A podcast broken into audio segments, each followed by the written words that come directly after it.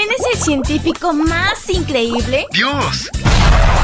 Bienvenido a la matutina de adolescentes y prepara lápiz y papel. El increíble laboratorio de Dios.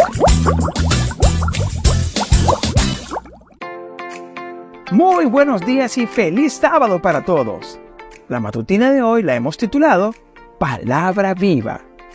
Ustedes estudian las escrituras con mucho cuidado porque esperan encontrar en ellas la vida eterna. Las escrituras dan testimonio de mí. Juan 15:39. ¿Sabes qué es un quiasmo? Es una figura del lenguaje muy utilizada en la Biblia. Funciona así.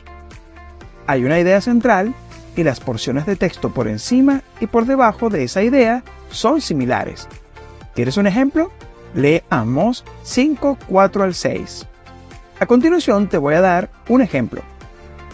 La A dice, acudan a mí y vivirán.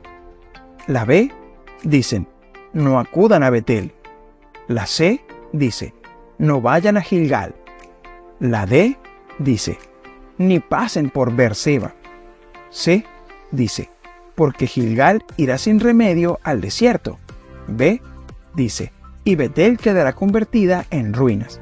Y por último la A dice, acudan al Señor y vivirán. ¿Te das cuenta de que las frases A, B y C tienen ideas complementarias? Si leemos el texto en orden inverso, observamos que el sentido es el mismo.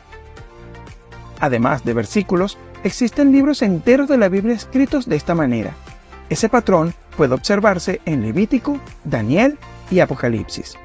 La palabra de Dios es viva, eterna y real. Para obtener todo el poder que nos ofrece, no basta con leerla a través de los ojos de nuestros padres, hermanos, pastores o amigos. Es necesario examinarla por nosotros mismos de forma atenta y cuidadosa para obtener el fundamento para nuestra fe, respuestas a nuestras dudas y orientación para nuestra vida. No te engañes pensando que Dios inspiró palabras útiles solo para un tiempo pasado y situaciones remotas.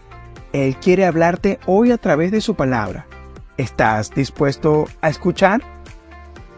Mañana te espero para que sigamos conociendo el fascinante laboratorio de Dios. Fue divertido. Aprendimos sobre grandes personajes de la ciencia. Amistad, salud, creacionismo y mucho más. El increíble laboratorio de Dios.